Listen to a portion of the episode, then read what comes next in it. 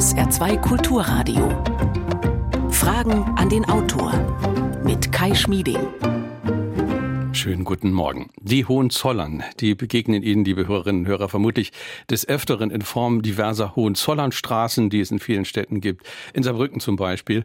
Und aus dem Geschichtsunterricht wissen Sie vermutlich noch, dass Mitglieder der Familie fast tausend Jahre lang herrschten. Sie denken dabei vermutlich nicht zuletzt an Kaiser Wilhelm I und zweiten, das einst adelige Geschlecht stellte insgesamt neun preußische Könige und drei Kaiser. Zuletzt aber begegnen uns die Hohenzollern vor allem in den Medien. Es geht um Entschädigungsforderungen gegen den deutschen Staat. Schlösser, Villen, tausende Kunstwerke, die nach dem Zweiten Weltkrieg von den Sowjets enteignet wurden. Der Wert der Forderungen könnte im dreistelligen Millionenbereich liegen. Und äh, Bedingung für eine solche Entschädigung wäre aber, dass man nicht mit den Nazis zusammengearbeitet hat, beziehungsweise, wie es im Juristendeutsch Deutsch heißt, Vorschub geleistet hat.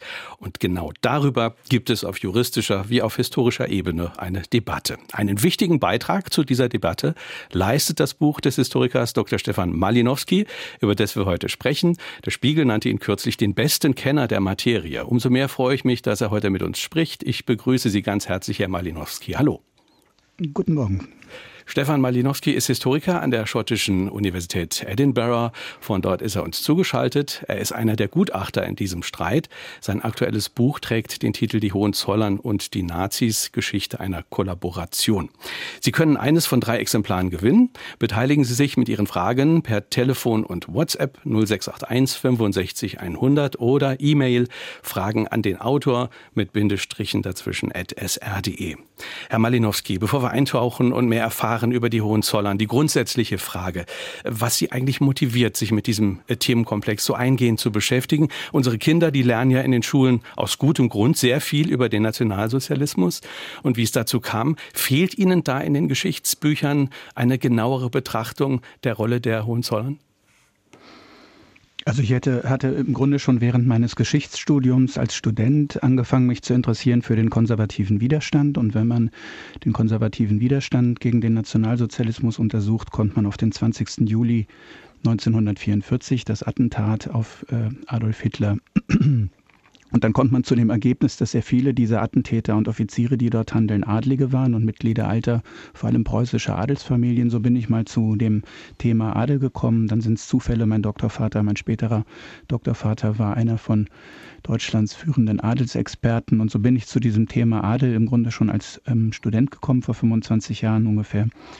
Ähm, und dann sind es im Grunde Zufälle, aus denen ich mich noch, ich bin angefragt worden im Jahre 2014, ob ich vielleicht bereit stünde als Gutachter, um diese Untersuchung oder diese kleine Studie über den ehemaligen sogenannten Kronprinzen zu machen und sein Verhältnis zum Nationalsozialismus.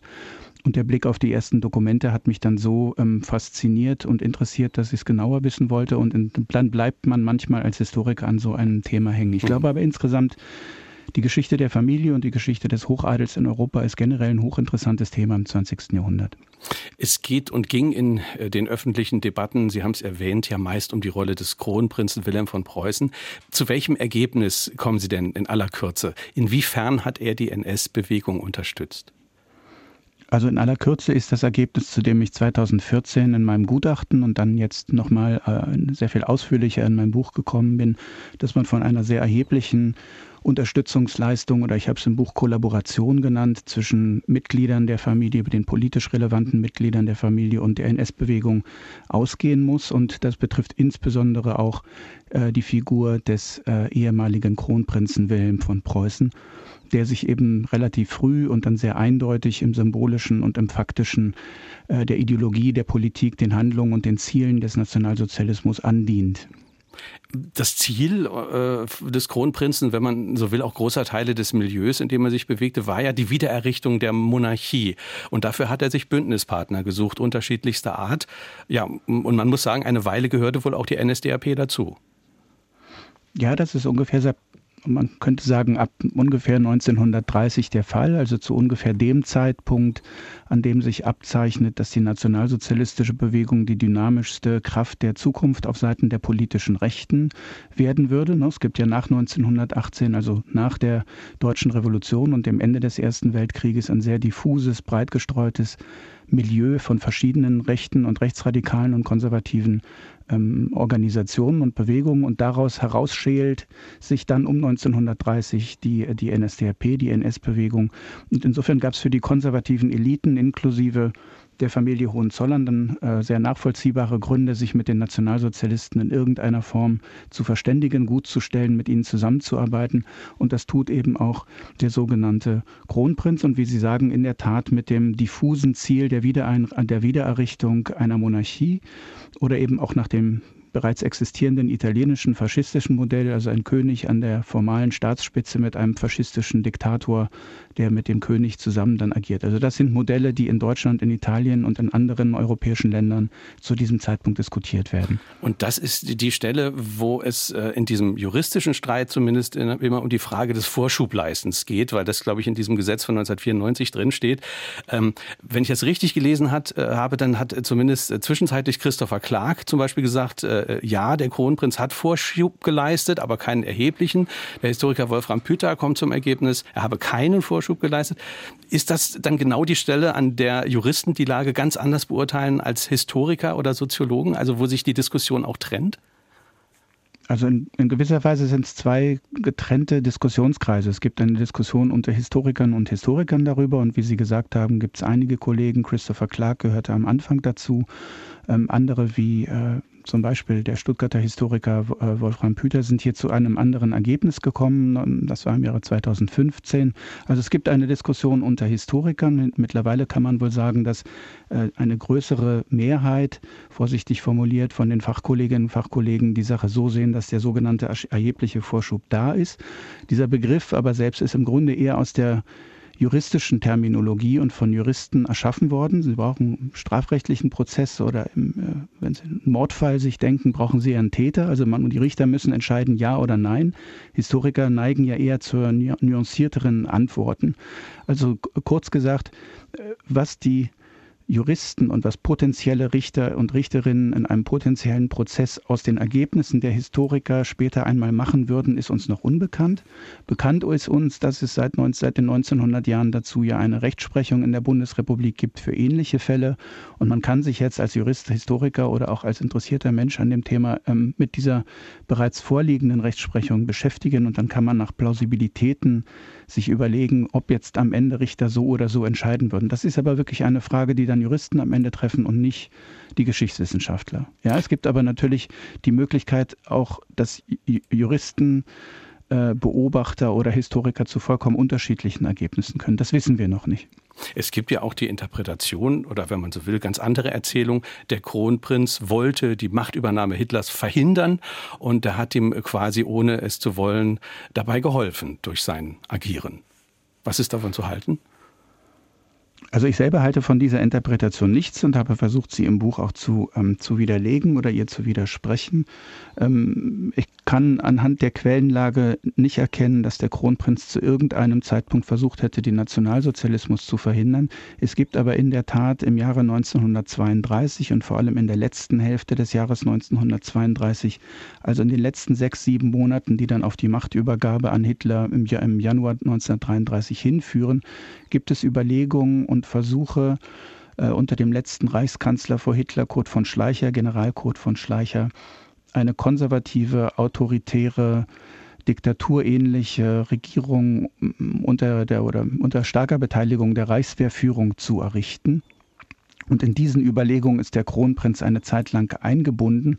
Auch innerhalb dieser Be ähm, Überlegung ist es allerdings so, dass der Nationalsozialismus immer eine Rolle spielt. Also es sind niemals Konzepte gegen den Nationalsozialismus, sondern immer mit ihm. Das ist in den Schulbüchern ähm, bekannt als das sogenannte Einrahmungs- oder Zähmungskonzept, also die Vorstellung bestimmter konservativer Eliten, man könne Hitler verwenden, man könne die Nationalsozialisten wie ein trojanisches Pferd für die eigenen Ziele verwenden. Bekanntlich geht das dann schief. Und ähm, die Frage, ob jetzt Akteure andere Vorstellungen hatten als die Ziele, die dann letzten Endes realisiert werden. Ja, das gibt's. Das gibt's aber auf den gesamten, auf der Seite der gesamten konservativen Eliten, also die großen Player, die 32, 33 eine Rolle spielen, Franz von Papen und ähm, Alfred Hugenberg, zwei der großen konservativen Führer, wär, werden, wären hier ein Beispiel. Die werden auch ausgespielt und sind nach drei, vier Monaten im Grunde entmachtet. Also es gibt in der Tat den Vorgang, der in der Forschung aber sehr gut und sehr dicht ähm, erforscht ist, dass die Nationalsozialisten ihre konservativen Steigbügelhalter und Helfer ähm, partiell dann ausspielen in den Jahren 33, 34 und in diesen Formenkreis kann man auch den Kronprinzen einordnen. Hm. Stefan Malinowski ist heute unser Gast. Die Hohenzollern und die Nazis. Geschichte einer Kollaboration ist der Titel des Buches. Sie können uns anrufen 0681 65 100 oder auch eine WhatsApp schicken. Wir hören mal eine erste Hörerfrage. Ich würde die Berechtigung der Hohenzollern, irgendwas für zurückzubekommen, überhaupt nicht daran binden, dass sie sich schuldig gemacht haben, was sie sicherlich getan haben, zeitbedingt auch durch ihre Position. Und es war ja erstaunlich, wenn die äh, nicht versucht hätten, davon zu profitieren, von der Nazizeit. Ich würde es ganz anders sagen.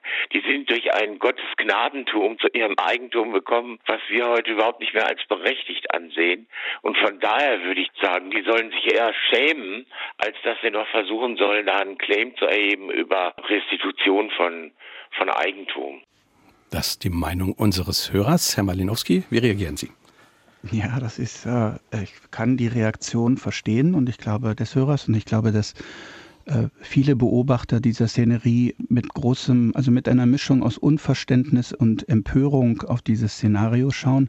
Vielleicht zum ersten Teil der Frage, in dem gesagt wurde, man sollte es daran gar nicht binden, so könnte man das sehen, aber es gibt eben dieses Gesetz von 1994, das diese Konstruktion erschaffen hat. Ja, das ist also jetzt keine Idee, auf die, auf die Historiker gekommen sind, sondern es ist geltendes Recht, was noch unter einer CDU-Regierung im Jahre 1994 ähm, erlassen wurde. Insofern ist ähm, jetzt die Bundesregierung, der Bund, die betroffenen Bundesländer, das sind Berlin und Brandenburg, gehalten sich an diese Frage der sogenannten Würdigkeitsprüfung also äh, zu überprüfen, ob jetzt der, dieser Kronprinz, wie der zum Nationalsozialismus stand, nicht juristisch ausgedrückt, ist eine Frage, um die man nicht herumkommt. Die andere Ebene, die der Hörer angesprochen hat, ist mit Sicherheit die interessantere und die, die auch offenbar Millionen von äh, Deutschen oder von Bundesbürgern dabei äh, beschäftigt, die darauf schaut. Und das sind dann moralische Fragen, historische Fragen, das sind Fragen, wie ist dieser Vermögenskörper, die der, dieser Familie besitzt, überhaupt zustande gekommen? Ja, wie viele Jahrhunderte muss man zurückgehen? Durch eigene Arbeit ist er eher nicht entstanden und das gilt aber jetzt nicht nur für die Hohenzollern, sondern für den gesamten europäischen Hochadel. Also wie ist dieser Vermögenskörper verstanden, äh, einmal entstanden? Wie rechnet man hier Privatbesitz und Staatsbesitz und äh, Familien, Privatbesitz, wie rechnet man das auseinander? Und das mit dem Schämen, ja, es, es, gab auch Journalisten, die formuliert haben, eigentlich müsste die Familie den Staat entschädigen und nicht umgekehrt. Das sind dann natürlich äh, politische und auch emotionale Setzungen, von denen niemand, auch ich nicht frei bin. Man müsste dann aber versuchen, das zu trennen von der, vom Versuch einer nüchternen historischen Analyse einerseits und dem, was die Juristen am Ende entscheiden. Also sind unsere äh, Gesellschaften, Zivilgesellschaften eben ähm, organisiert, dass am mhm. Ende solche Fragen sehr oft von Juristen entschieden werden und da kommen wir nicht drum herum. Das bedeutet aber nicht, dass wir darüber nicht eine eigene, nicht juristische Auffassung vertreten mhm. können. Ne? Das sind dann wieder verschiedene Formenkreise. Wenn wir in die historische Analyse zurückgehen, die Sie angesprochen haben, wenn ich mich zurückversetze in die Jahre nach 1918, mir das vorstelle, man hatte die Hoffnung auf Wiedererrichtung der Monarchie.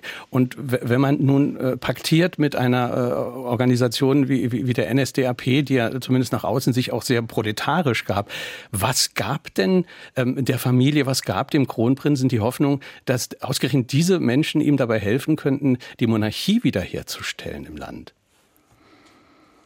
Also zum einen gibt es zwischen, das ist eine der Fragen, die man sehr gut anbinden kann an, an größere Fragen, warum sich Adlige überhaupt, ne, warum in den besseren und äh, noch wohlhabenden, landbesitzenden äh, Adelsfamilien des Landes überhaupt diese Brücke in diese rechtsradikale Bewegung hineingeschlagen wird, die, wie Sie sagen, einen proletarischen und bäuerlichen und mittelständischen großen Anteil hat zumindest.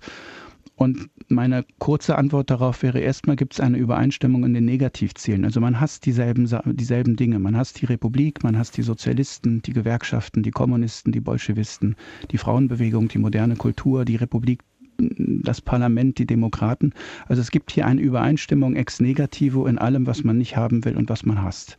Und es gibt die Vorstellung, diese Republik sei eine vom Ausland gemachte und von Juden gesteuerte äh, Konstruktion, die man wieder loswerden will und gemeinsam überwinden. Also der Feind meines Feindes ist mein Freund. Es gibt eine, deswegen habe ich auch das, das Wort Kollaboration äh, gewählt. Ja, es gibt keine vollständige Überschmelzung, sondern eine Übereinstimmung in den, in den Negativzielen.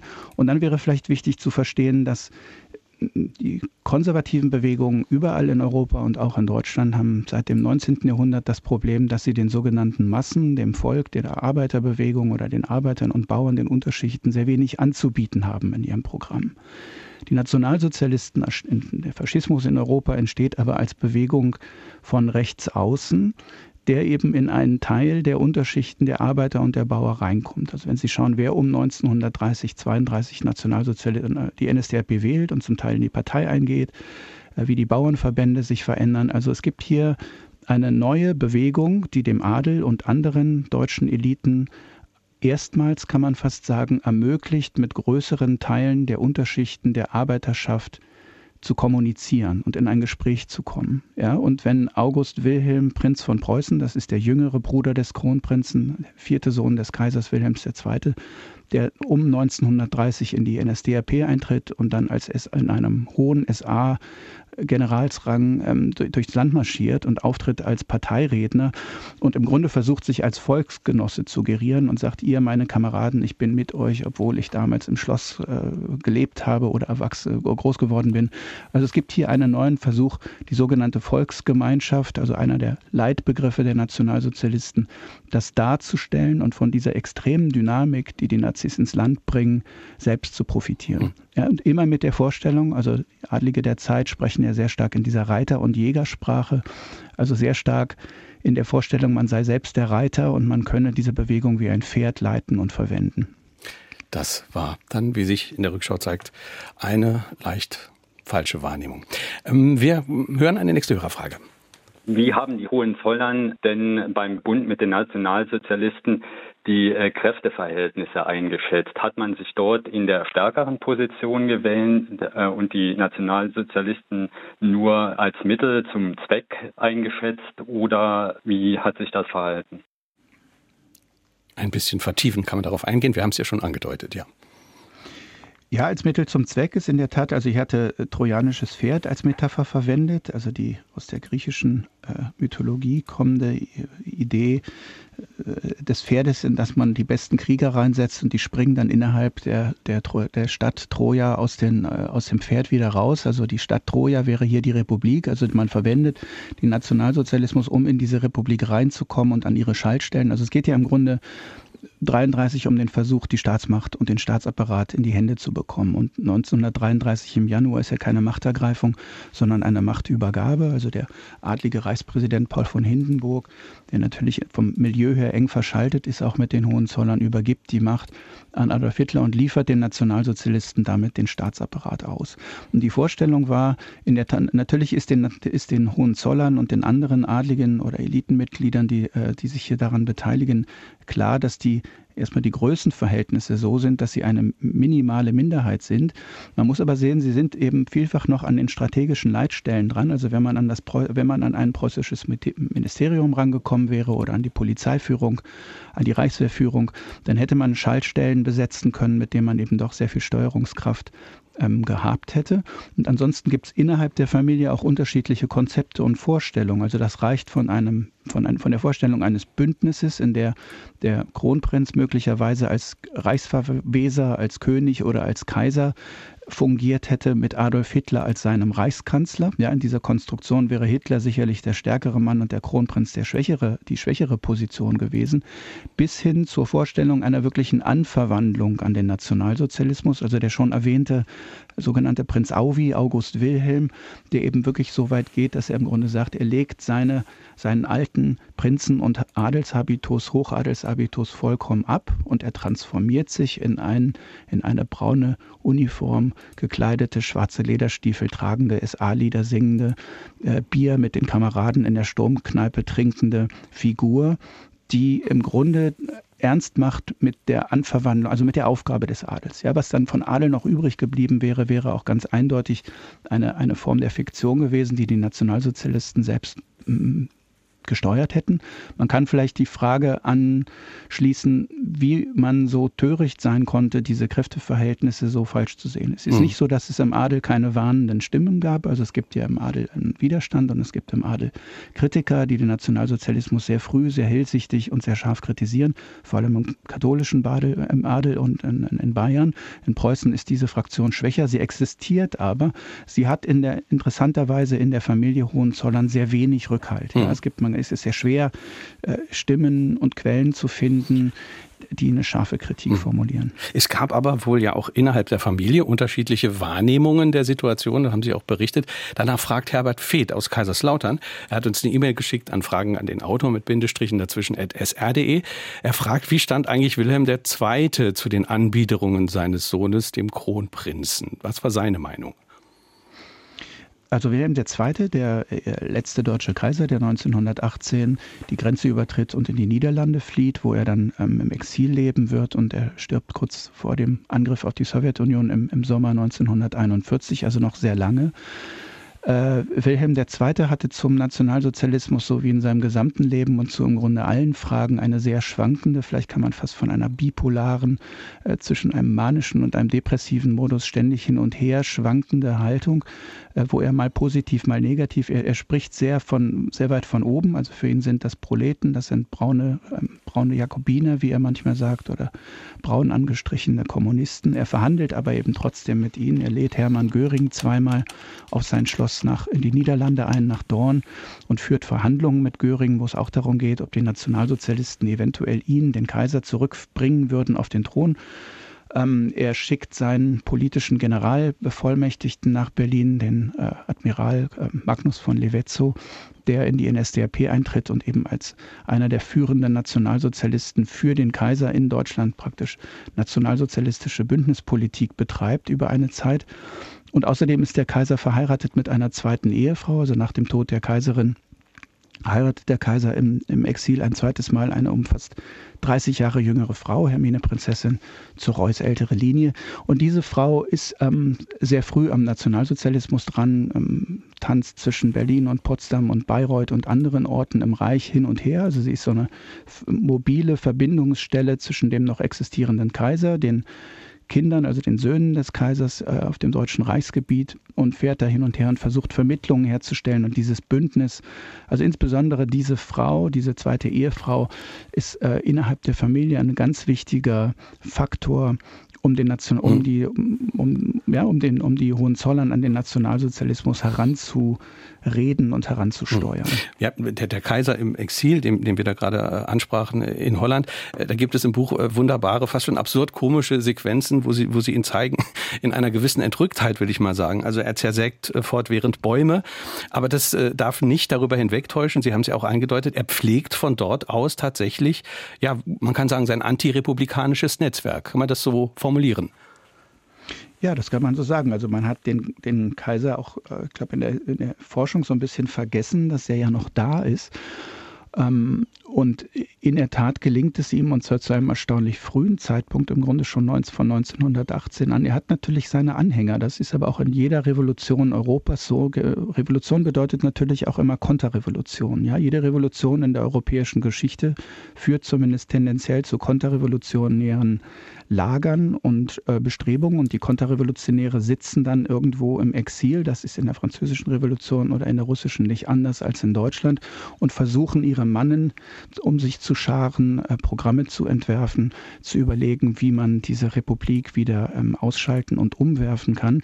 Und er empfängt eben im Grunde rund um die Uhr oder jedenfalls täglich, wöchentlich ähm, Mitglieder aus Deutschland, aus dem alten Adel, aus den, aus den konservativen, äh, verschiedenen konservativen Lagern und von, versucht von dort aus mit einem äh, erstaunlich professionell organisierten journalistischen Propagandaapparat auf die amerikanische und deutsche Presselandschaft einzuwirken und eben diesen monarchistischen Gedanken äh, im Spiel zu halten. Mit begrenzten Erfolgen, wie man sagen muss, weil es ihm eben nicht gelingt, eine wirklich funktionierende monarchistische Bewegung in Deutschland hm. zusammenzubekommen.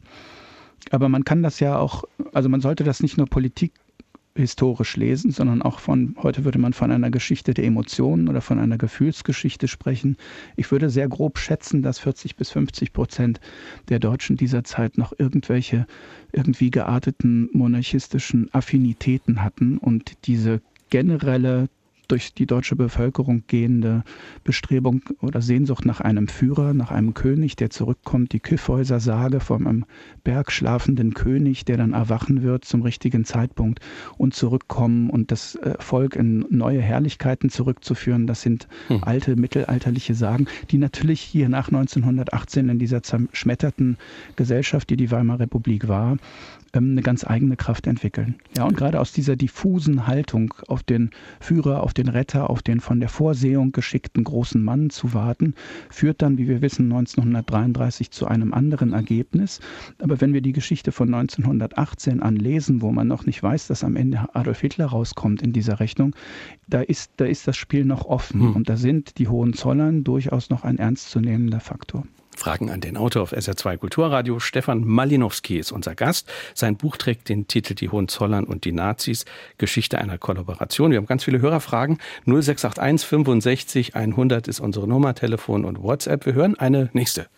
Im Streit um die Entschädigungsforderungen der Hohenzollern ist ein bisher unbekanntes Historikergutachten aufgetaucht. Kronprinz Wilhelm, heißt es darin, habe Hitler 1932 und 1933 nicht unterstützt, sondern versucht, ihn zu verhindern. Ist das plausibel? Ist Wilhelm Prinz von Preußen ein Prinz im Widerstand? Frage haben wir eben schon mal angedeutet, aber wir können nochmal drauf eingehen, ja, nochmal vertiefen. Also ich nehme an, dass der Hörer sich bezieht auf das Gutachten, das von Wolfram Püter und Rainer Ort erstellt wurde im Jahre 2015 und das ist dann, ähm, im, wenn ich mich richtig erinnere, November oder Dezember 2019 geleakt worden in der Jan Böhmermann äh, Satire-Show Neo, Neo Royal. Und äh, das ZDF hat dann diese Gutachten ähm, online gestellt und von diesem Zeitpunkt an waren diese Gutachten oder sind diese Gutachten bis heute einsehbar. Und in der Tat sind das zwei ähm, sehr renommierte und sehr profilierte Kollegen, Weimar-Spezialisten, die hier argumentiert haben, man müsse eben davon ausgehen oder man müsse das eigentlich so sehen, dass der Kronprinz sich beteiligt habe an einer Verhinderung Adolf Hitlers oder zu den sogenannten Hitlergegnern ähm, gehört habe. Ich kann das nicht bestätigen und dieses Gutachten ist auch kurz nach seinem Bekanntwerden dann von anderen ähm, sehr renommierten Historikern scharf zurückgewiesen werden, also von Ulrich Herbert beispielsweise, von Heinrich August Winkler, von Richard Evans. Äh, auch Leon, Leon Learnhardt hat sich kritisch darüber geäußert. Also es gibt äh, ja, wie alles in der Geschichtswissenschaft gibt es immer verschiedene Nuancen und verschiedene Interpretationen. Ich glaube aber, wir haben mittlerweile einen Forschungsstand erreicht, wo dieser, wo diese, wo dieser Interpretationsansatz von einem Großteil der Kolleginnen und Kollegen zurückgewiesen oder einfach nicht geteilt wird, von mir auch nicht.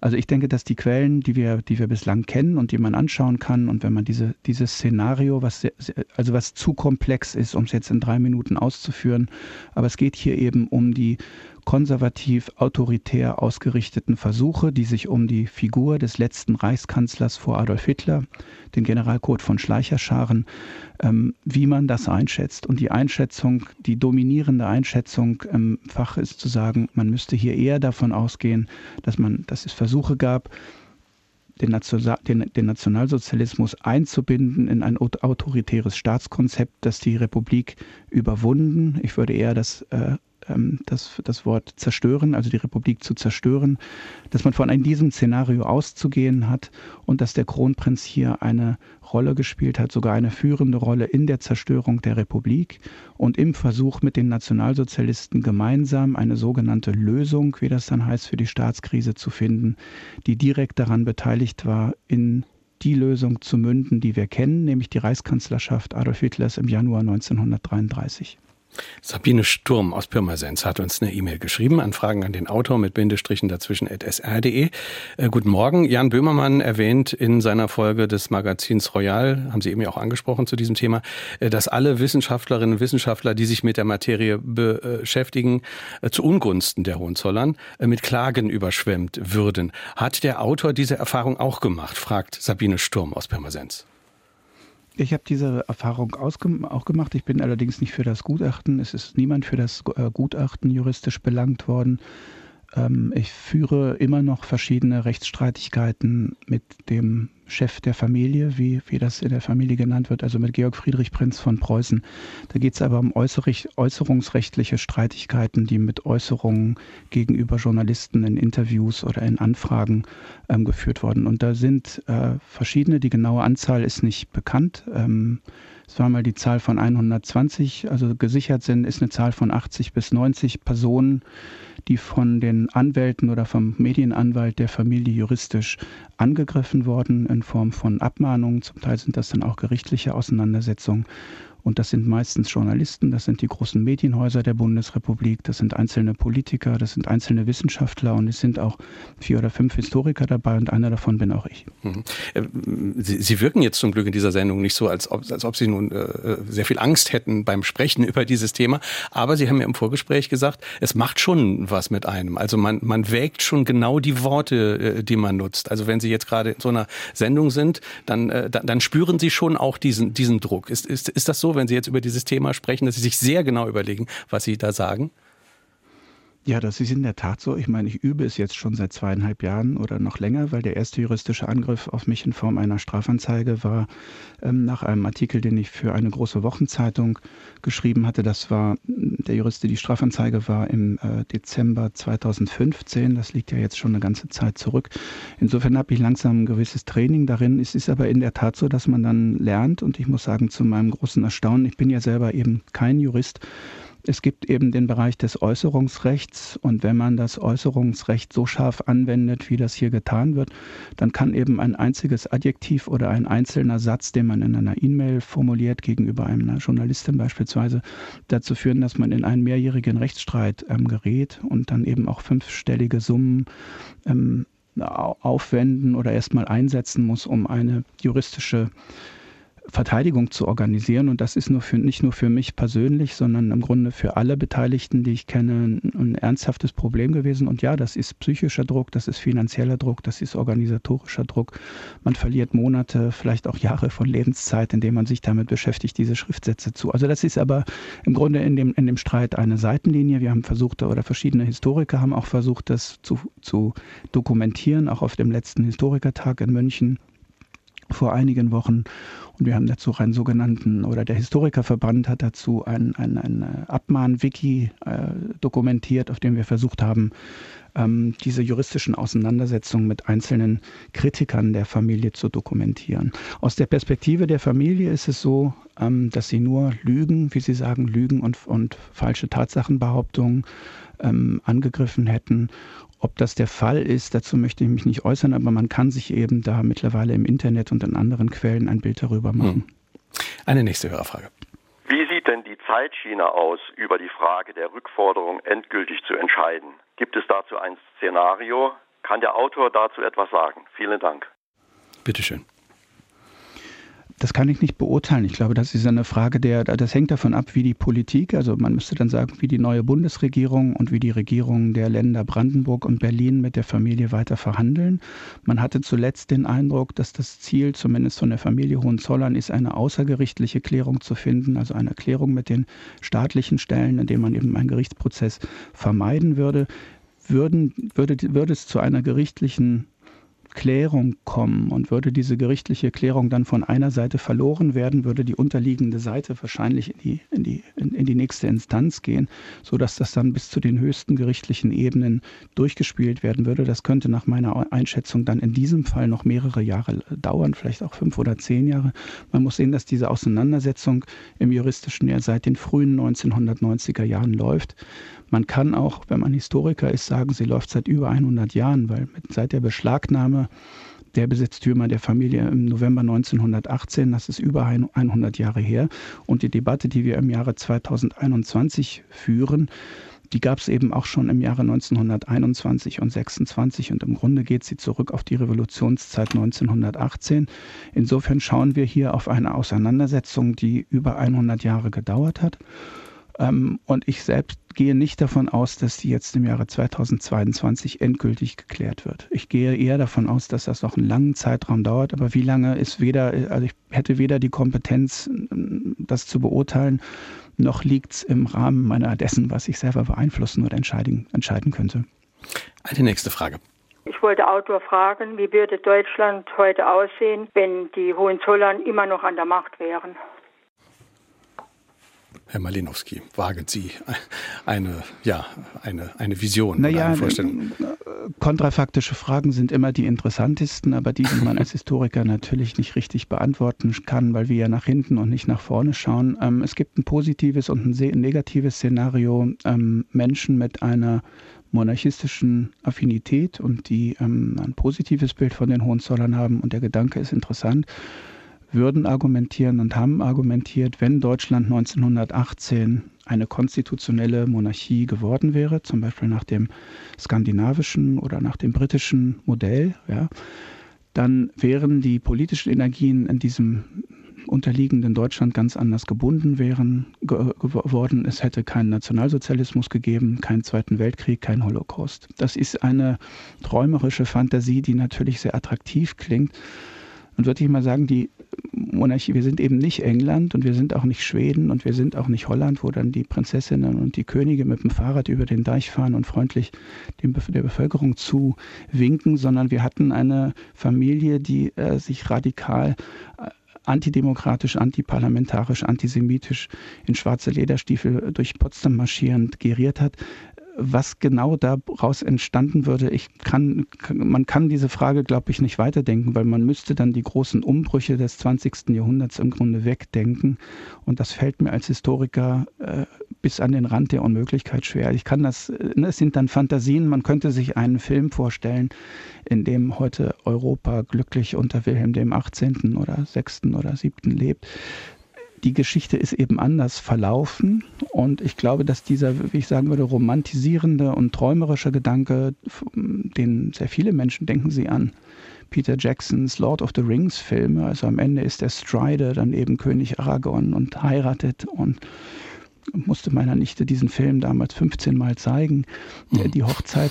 Also die, na, die, die Träumerei von, vom guten König, der wiederkommt und der eine bessere eine bessere Zeit bringt, ist, glaube ich, eine Fantasie, die sehr stark ist und die bis in die Gegenwart reicht. Ich würde das aber eben als eine verständliche, positive Fantasie einordnen, die mit der historischen Realität dieser Familie und ihrer, ihrer politischen Orientierung im 20. Jahrhunderts leider, wenn ich das hm. hinzufügen darf, nichts zu tun hat. Und im Buch analysieren Sie ja auch, äh, warum es eben schwierig gewesen wäre, dass sowas kommt. Also Sie, Sie schreiben, es fehlte einfach ein konsensfähiger äh, Prätendent. Vater und Sohn waren geflohen. Ähm, äh, und es gab ja neben den Hohenzollern auch noch andere Fürstenhäuser, die entmachtet wurden. Also es hätte auch eine Art Konzept für eine Restauration der Bundesfürsten gebraucht. Das alles hat es ja doch sehr schwierig gemacht, an sowas wie eine konstitutionelle Monarchie zu denken. Richtig, also zum einen ist das mit dem Konstitutionellen steht nicht wirklich auf dem Plan. Ja, das, das Modell ist eben gerade nicht England und ist eben gerade nicht äh, Schweden oder, oder, oder Dänemark, sondern das Modell ist der italienische Faschismus, der seit Oktober 1922 als von der gesamten europäischen Rechten beachtetes Modell vorliegt. Und auf dieses Modell schauen auch die Hohenzollern. Der Kronprinz ist sogar Mitglied der Studiengesellschaft des italienischen Faschismus und hat auf seinem Schreibtisch in Potsdam ein Bild des Duce, also von Mussolini, zu stehen. Und er fährt nach Rom und trifft auch Mussolini und so weiter. Also es gibt bei diesem preußischen, könnte man sagen, preußisch-deutschen Monarchismus, weil in Bayern sind die Verhältnisse andere, ähm, eine große Schwäche, die darin besteht, dass es keine Einigung auf den Thronprätendenten gibt. Es sind im Grunde Kandidaten aus drei verschiedenen Generationen ähm, im Gespräch. Man kann aber auch sehr schwer einfach den Kaiser übergehen. Also solange der Kaiser noch lebt in Holland, kann man von einem legitimistischen Standpunkt nicht einfach sagen, wir nehmen jetzt jemand anders. Das ist ja gerade der Kern des monarchistischen Gedankens, dass man mit dem existierenden Personal eben arbeiten muss. Ja, man kann jetzt nicht in den Führer-Supermarkt gehen und sagen, wir hätten gerne einen anderen Kaiser. Wie viel, was hätten Sie denn so da heute? Mhm. Sondern man muss aus der Familie nach der existierenden Erbfolge eben aussuchen. Das ist das eine Problem und wie Sie richtig skizziert und angedeutet haben, ähm, die Frage mit den Bundesfürsten, also die Frage, wenn man eine preußische Restitution, eine preußische äh, Restauration mit dem preußischen Königshaus macht, vielleicht dann mit dem Kaisergedanken, was wird aus den anderen Bundesfürsten und deren Ansprüchen, wie ähm, ja, die wichtigste Krone wäre dann noch Bayern gewesen, aber es gibt ja auch noch andere. Und diese, aus diesen Schwierigkeiten kommt man im Grunde nicht heraus. Ich habe im Buch versucht, das hypothetisch so zu fassen, dass der Monarchismus in Deutschland zu schwach ist, für, um eine Restauration ernsthaft in, äh, zu erwägen oder ernsthaft als, als Option aufs Tableau zu bringen. Aber er ist stark genug, um negativ Energien gegen diese Republik zu organisieren. Ja, also zu dem nationalsozialistischen und völkischen und konservativen Element, was gegen die Republik antritt, tritt eben das mm, monarchistisch, Hohenzollern technisch ausgerichtete hm. Narrativ und diese Bewegung, die eben eine, eine, die man als Unterabteilung innerhalb dieser rechten republikfeindlichen Bestrebungen sehen kann und sehen muss. Dr. Stefan Malinowski ist heute unser Gast. Sein Buch trägt den Titel Die Hohenzollern und die Nazis, Geschichte einer Kollaboration. Wir hören eine nächste Frage. Ich möchte den Autor fragen, ob man nicht den Kaisernachkommen ihr Grund und Boden und auch andere Dinge zurückgeben sollte. Und ob dann nicht auch viele andere Privatleute ihr Eigentum, was äh, ihnen enteignet worden ist und was zwischen Gorbatschow und Helmut Kohl damals äh, beraten worden ist, denen auch ihr Eigentum anderer Art als Grund und Boden zurückgegeben werden muss, sodass man also hier Gerechtigkeit walten lassen sollte. Das ist meine Frage. Vielen Dank. Herr Malinowski, bitte. Ja, eine sehr interessante Frage und eine sehr berechtigte Frage und eine, die in der Politik und der Öffentlichkeit ja sehr heiß diskutiert wurde und zwar auch seit 30 Jahren. Also diese Frage kommt ja im Grunde auf äh, nach 1990, äh, also mit der deutschen Wiedervereinigung und vorher ähm, bereits mit den, mit den 2, 2 plus 4 Verhandlungen, wo man versucht, Regelungen zu finden, wie man mit den äh, Enteignungen der Sowjets und auch in der DDR-Zeit dann umzugehen hat.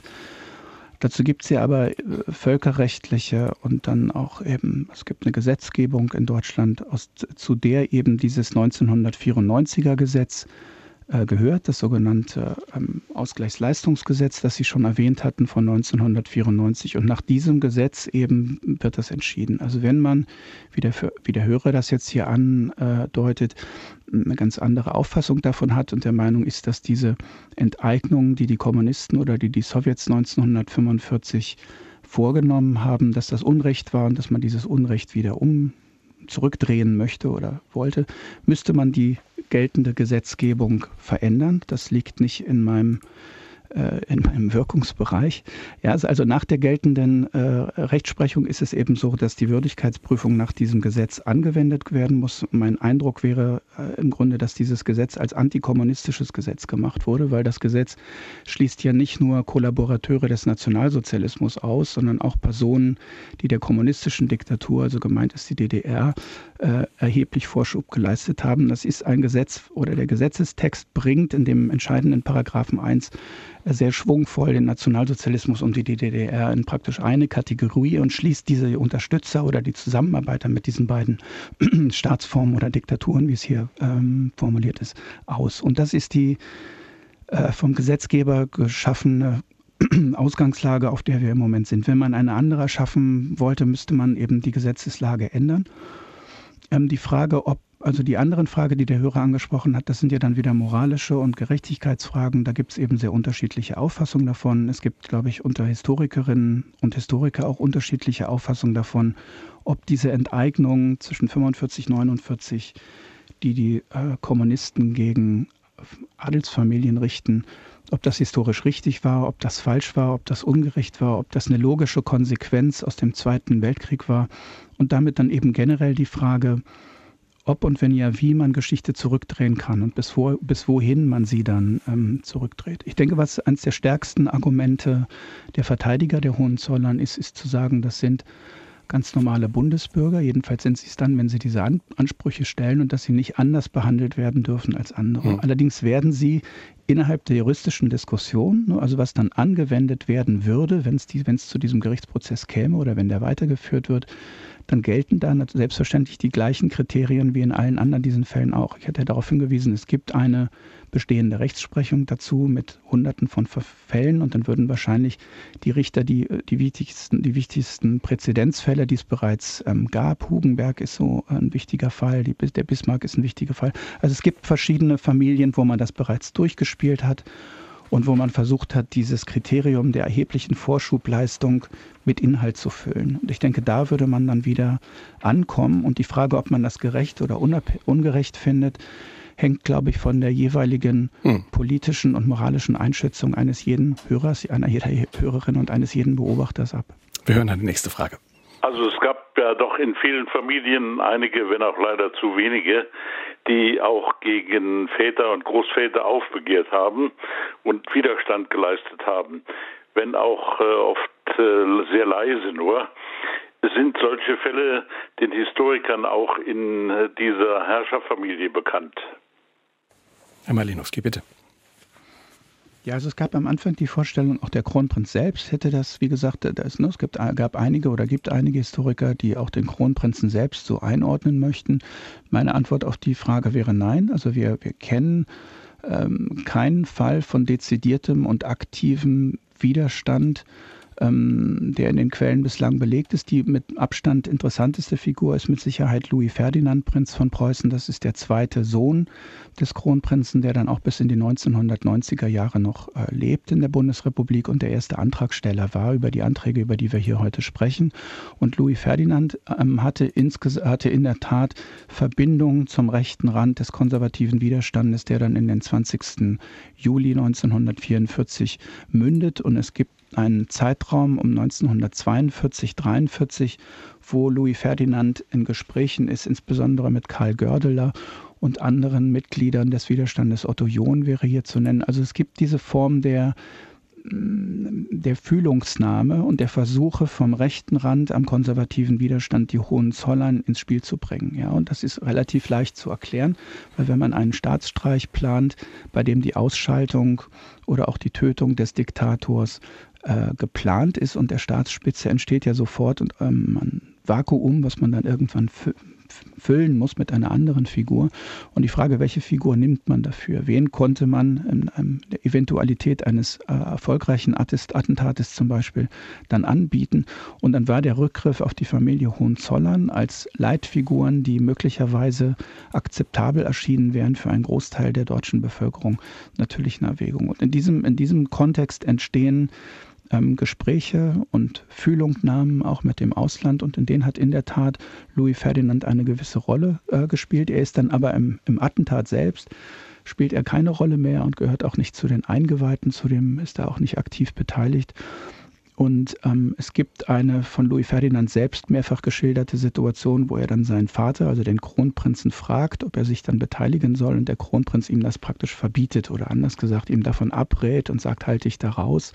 Also man kann bezogen auf den Kronprinzen sagen, nicht nur er hat sich, er hat nicht nur nicht dem Widerstand angehört, sondern er hat ihn auch aktiv behindert, nämlich der Gestalt, dass er seinem Sohn oder eventuell auch seinen Söhnen eben davon abgeraten hat, hier aktiv tätig zu werden. Und man kann das Ganze ist ein relativ komplexes äh, Geflecht, wenn man jetzt reingeht in die einzelnen Figuren des, des konservativen Widerstandes, Stauffenberg, Schulenburg und so weiter, ist in der jüngeren Generation der preußischen Adligen, die die wirklichen Anführer sind in diesem, in diesem äh, in diesem Aufstand oder in diesem geplanten Aufstand und Staatsstreich des 20. Juli gibt es einige der Offiziere, die sehr scharf gegen die Hohenzollern eingestellt sind und die die Auffassung vertreten, was auch immer in der Zukunft kommen wird mit den Hohenzollern, sollte es nichts mehr zu tun haben. Hm. Trotzdem ist auch hier interessant sozusagen die mediale Darstellung oder der Einfluss auf, auf Medien oder der Einfluss auf die Erzählung. Es ist äh, den Hohenzollern ja äh, danach teilweise gelungen, die Erzählung erfolgreich unter die Leute zu bringen. Sie hätten Kontakt zum Widerstand gehabt. Also auch da äh, so ein Beispiel dafür, wie man doch sehr bemüht äh, ist, offenbar ähm, ein, ja, die Erzählung mitzubestimmen auch teilweise erfolgreich. Ja, das ist in der Tat so. Und auch hier würde ich es wieder breiter machen und sagen, dass das ist kein Phänomen, was man jetzt nur bei den Hohenzollern findet, sondern die große Lebenslüge des deutschen Konservativismus nach 1945 ist ja insgesamt die Erzählung und das Narrativ, man habe versucht, Schlimmeres zu verhindern, man habe eigentlich Hitler verhindern wollen, man habe es nicht gewusst, man habe es nicht gewollt. Und die Anbindung, die Ankoppelung an den 20. Juli, also die Fiktion, dass größere Teile der deutschen Bevölkerung und der konservativen Eliten eigentlich im Widerstand gewesen wären, ist eine Legende, die auf, ich würde sagen, mindestens bis nach Nürnberg, also bis in die Nürnberger Prozesse 45, 46 äh, zurückzuziehen ist. Und man kann eben, das ist sehr interessant zu untersuchen, das wäre ist auch noch, da kann man sicherlich noch zwei, drei interessante Bücher zu schreiben, dass die Hohenzollern in Gestalt von Louis Ferdinand sehr schnell dabei sind, ähm, hier auf diesen, in dieses Narrativ einzusteigen und zu sagen, wir sind eigentlich Teile der konservativen Eliten, die versucht haben, Hitler zu verhindern. Und wir gehörten zu den Akteuren des, des, des Widerstandes des 20. Juli. Und interessanterweise ist ja, es braucht ja eine ganze Weile, ungefähr zehn Jahre, bis sich Stauffenberg und seine Vertrauten von Verräterfiguren zu Heldenfiguren wandeln. Also für einen Teil der Wehrmachtsführung, der alten SS-Offiziere und der führenden ähm, NS-Leute galten diese Offiziere mit ihrem Attentat auf den Führer ja als Verräter und nicht als Helden. Man kann da einen Kipppunkt benennen, das wäre der 20. Juli 1954, wo in Berlin dann auch die erste große offizielle Veranstaltung mit einer Heroisierung und mit einem offiziellen Gedenken an die, an die Attentäter ähm, stilisiert wird. Und seitdem haben wir das im Grunde als eins der, ich würde ich halte das für das wichtigste Leitmotiv der frühen Bundesrepublik. Also ohne den 20. Juli und ohne diese Geschichte mhm. konnte man im Grunde eine Wiederherstellung konservativer Politik in Deutschland überhaupt nicht denken. Und insofern hat dieser 20. Juli und der Versuch, sich dort anzukoppeln und zu sagen, das ist eigentlich, was wir immer wollten, äh, eine ganz zentrale Bedeutung mhm. auf der Seite der, der konservativen Politik. Wir haben vielleicht noch Zeit für ein, zwei Hörerfragen. Wir hören mal eine nächste. 1932 beseitigte der kurzzeitige Reichskanzler Franz von Papen, der in eine saarländische Unternehmerfamilie eingeheiratet hatte, durch einen Staatsstreich die rechtmäßige Regierung Preußens. Hätte ein Staatsstreich der Reichswehr durch die Wiedereinführung der Monarchie den Zweiten Weltkrieg und den Massenmord an europäischen Judentum verhindern können. Dankeschön. Wieder eine ja, Hätte-Frage das ist auch noch äh, hätte, hätte Fahrradkette-Frage, aber es ist auch eine interessante und eine sehr gute Frage und sie geht zurück auf Dinge, die wir ja schon kurz äh, angesprochen haben. Also das ist diese Denkfigur, man hätte eine konservative Alternative herstellen können 1932. Nun ist Franz von Papen in der Tat im Saarland verheiratet in, äh, mit einer, ne, ein Teil seines Geldes kommt aus dem aus dem saarländischen Industriebereich über seine Ehefrau Papen gehört man wirklich nach ganz, ganz vorne im Kreis der Zerstörer der Republik und in der, der Sattel, äh, also der, der Steigbügelhalter von Adolf Hitler im Jahre 1933. Also ich würde im Grunde Franz von Papen als den wichtigsten Hitlermacher äh, betrachten in allem, was er tut. Der 20. Juli 1932, der sogenannte Preußenschlag oder Papenschlag, ist im Grunde die Zerstörung der Republik, weil hier die ähm, die preußische Regierung und die sozialdemokratische Regierung eben endgültig ausgeschaltet wird und Teile der Republik übergehen in die Hände äh, konservativer Republikfeinde. Und Papen ist der wichtigste Akteur. Papen ist auch der wichtigste Akteur im Kreis der Männer, die dann die Einsetzung Hitlers arrangieren 1933. Deswegen hätte ich in dem Fall jetzt die allergrößten Vorstellungen, Papen mir vorzustellen als ähm, praktisch Retter oder als die bessere Alternative. Ich würde Papen in die allererste Reihe der, ähm, der Zerstörer dieses Landes und der Verheerungen, die dann daraus hervorgehen. Deswegen denke ich, ist, diese, ist mir diese Denkfigur wäre mir sehr schwierig vorzustellen. Noch eine Frage haben wir. Ich beglückwünsche Herrn Dr. Malinowski zu diesem Buch und dass er versucht, den, wie ich finde, wirklich Skandal der Rückforderung von, von Besitz hier ein bisschen zu unterbinden und die Wahrheit an den Tag zu bringen. Ich finde es also wirklich unmöglich. Ja, Herr Malinowski, ein Kompliment für Sie. Mögen Sie darauf reagieren? Ja, ich äh, danke für das äh, Kompliment. Ich, ich, ich, denke, die Sache mit dem Skandal, also aus der Skandalforschung wissen wir, ein Skandal ist nur dann ein Skandal, wenn man den Skandalisierten skandalisieren kann. Ja, also man müsste die, die Frage, ob, äh, ob man das als, und das haben wir jetzt bei auch den Hörerreaktionen ganz schön gesehen, es gibt eben einige Beobachter, die finden, das Ganze sei eigentlich ungerecht und die hm, Rückgabe oder Entschädigung wäre, wäre, die, wäre die gute Lösung. Andere empfinden die Forderung selbst als Teil eines Skandals. Ich glaube, hier gibt es auch noch eine deutsch-deutsche Spaltung, also in der ehemaligen DDR. Äh, ja, gibt es noch eine, eine, eine, andere Sicht auf die Familie als in Westdeutschland. Also es gibt, glaube ich, sehr unterschiedliche Ansichten dazu und die werden sich sicherlich auch eine ganze Zeit lang in den Medien, in der Politik und vielleicht auch vor mhm. Gericht miteinander äh, miteinander auseinandersetzen. Hm. Eine Minute haben wir noch. Vielleicht, wenn wir den Blick noch einmal kurz weiten. Es gibt grob gesagt in den letzten 100 Jahren zwei Modelle der Erklärung des Phänomens Nationalsozialismus und Linkes und ein Rechtes. Das eine verweist auf die Rolle der Eliten und die Zerschlagung der Arbeiterbewegung. Das zweite begreift den Nationalsozialismus als Aufstand des Pöbels. So wie ich Sie verstehe, wollen Sie sich aber eher in die eine noch in die andere Schublade stecken lassen mit dem Buch. Ist das so?